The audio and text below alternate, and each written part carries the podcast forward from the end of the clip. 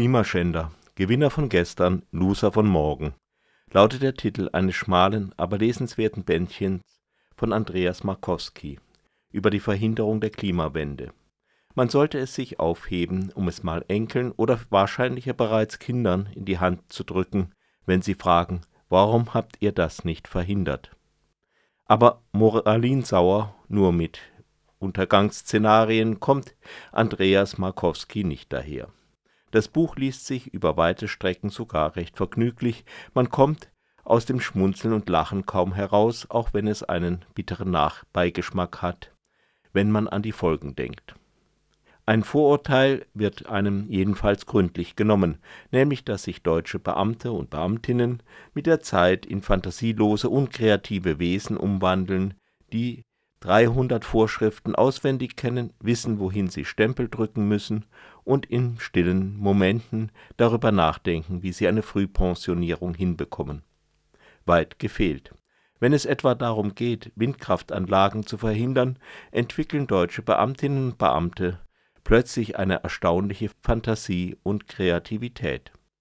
Sie entdecken eine Fülle von Problemen, die andere Menschen leicht übersehen hätten zum Beispiel, was würde geschehen, wenn mit Hubschraubern eine Rettungsübung für Passagiere der Schauinslandbahn veranstaltet würde, die Piloten aber die Windräder in einigen hundert Metern Entfernung auf der Holzschlägermatte übersehen? Kreativ sind auch Gerichte. Nachdem ein Gutachten bestätigte, dass eine Sichtbehinderung durch eine Windanlage nicht bestehe, da die Anlage aus der Ferne durch Berge, aus der Nähe durch den Wald verdeckt sei, kam der Verwaltungsgerichtshof Baden-Württemberg zu dem Schluss, dass die Anlage trotzdem nicht genehmigungsfähig sei, weil wenn ein Wanderer aus dem Wald heraus auf eine Wiese trete, er plötzlich eine technische Anlage vor sich sehe. Der Schreck sei unzumutbar. Kreativ können auch Denkmalschutzbehörden sein zum Beispiel sollte auf dem Schönberg bei Freiburg eine Windmühle errichtet werden. Das hätte auch geklappt, wäre da nicht eines Tages ein Brief vom Landesdenkmalamt gekommen, in dem eine Konkurrenz zu einem nahegelegenen Kulturdenkmal festgestellt wurde. Nun meinte jeder Mensch, es handele sich dabei um die seit Jahrhunderten im tiefen Wald vor sich herumlungernden Reste der Schneeburg auf einem nahen Hügel weit gefehlt. Das Denkmalamt vermutet Reste einer kalten Siedlung, von der noch Scherben in zwei Metern Tiefe liegen könnten. Da ist die optische Konkurrenz vermutlich evident und das Windrad wurde bis heute nicht gebaut.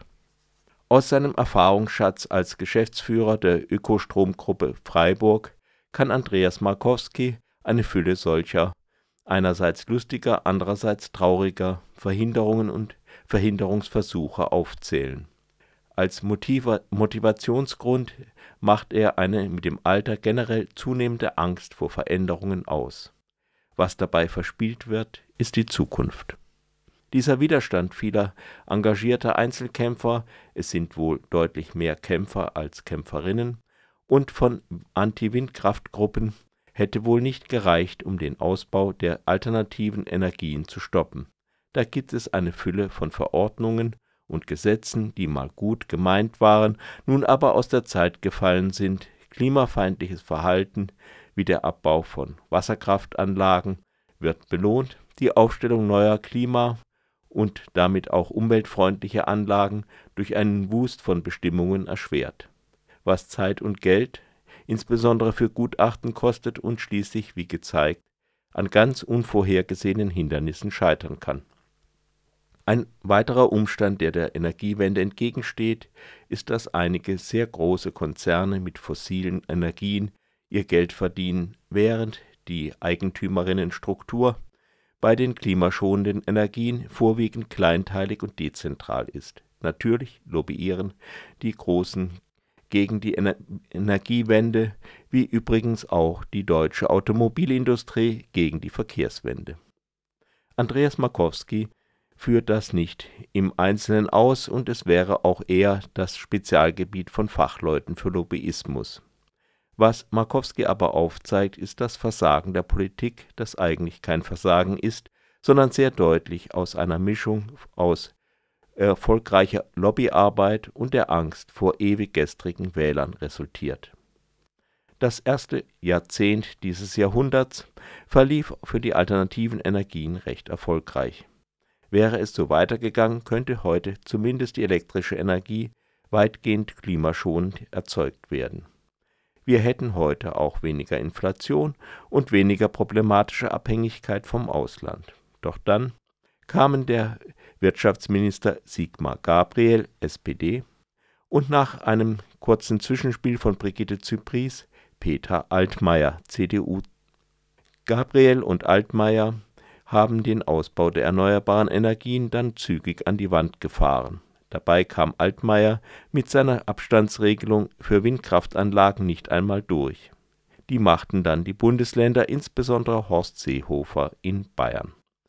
Das Buch Klimaschänder wurde im Jahr 2021 abgeschlossen und eine Benotung der Klimapolitik der Ampel ist daher nicht zu erwarten. Nach dem, was uns der Autor im Interview am letzten Donnerstag berichtet hat, gibt es bisher keinen grundsätzlichen Wandel, wenn auch Fortschritte.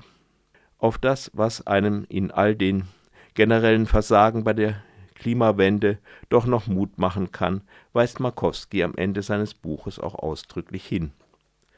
In einem sehr gut lesbaren Stil zeigt Markowski im Kleinen wie im Großen auf, wie die Energiewende blockiert wird. Katastrophenszenarien, wie gesagt, würden vielleicht den Ernst der Lage betonen, aber letztendlich kennen, kennen wir sie ohnehin. Die Menschheitskatastrophe nah vor Augen klebt man sich vielleicht an der Straße fest, damit die Politik rasch etwas macht, damit jetzt alle aufwachen. Die Gefahr ist aber groß, danach in Resignation zu verfallen. Dafür macht Markowski Mut zum konkreten Handeln. Ist an dem Buch etwas auszusetzen? Allenfalls eine Kleinigkeit. Bei den eingestreuten, oft sehr interessanten Statistiken, zum Beispiel über die Gefahr für Vögel, fehlt meistens eine Quellenangabe. Zu letzterem möchte ich nur so viel verraten, das Auto und die Hauskatze sind die wirklich schlimmen Feinde der Vögel hierzulande.